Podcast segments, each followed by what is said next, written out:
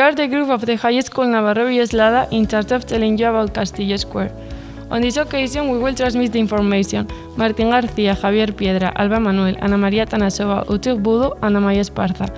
We are going to tell you curiosities about the square itself and its most famous surroundings. This square is the most visited by tourists and meeting point for the Pamplonicas. You can also see a wide variety of architectural styles and their various facades documented on the Navarra tourist page.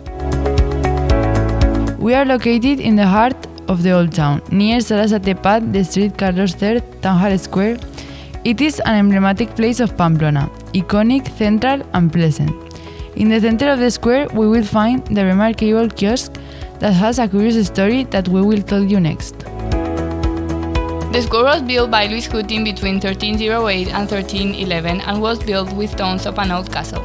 To decorate it, a fountain with a statue was placed in the center of the square, which was later moved to the Taconera, and in its place, they put a wooden kiosk that would later be replaced by the current one.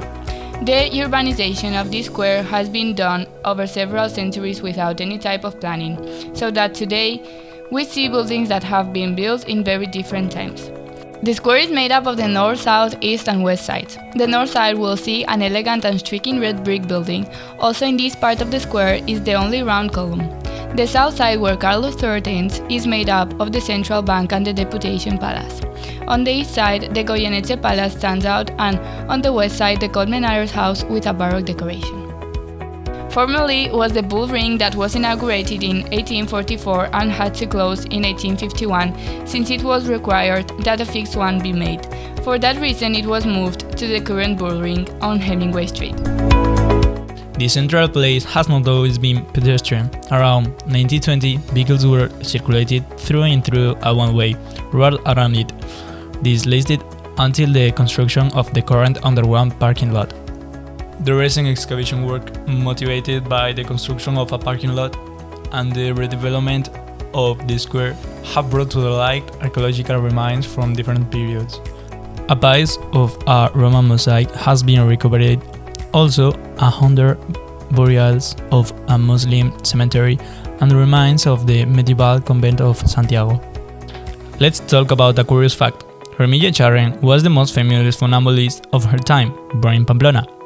She rose to the fame on July 12 at 1882, when in San Fermines she crossed the castle square on a wire. Now that you are in Castle Square, imagine that above you is a long wire, many meters above the ground, and suddenly you will have to pass from side to side without falling. Well, that's what she did. These are things that a few people can do.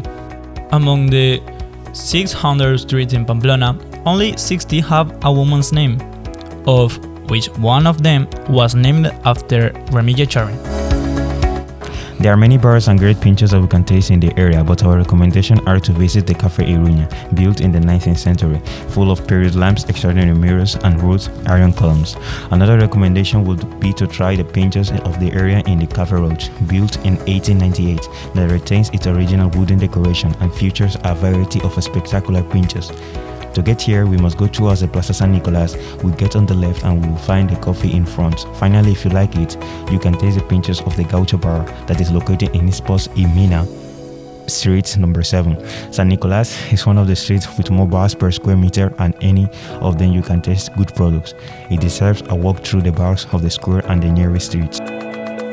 To end one of the most emblematic areas in this tour of Pamplona, along with a long history, we would like to tell you a brief curiosity. On the south corner we can find the Hotel La Perla, the second oldest hotel in Spain that had the first elevator installed in Pamplona, and where great celebrities have slept, including Woody Allen, Hemingway, Charles Chaplin, Lola Flores, and the last three Spanish kings.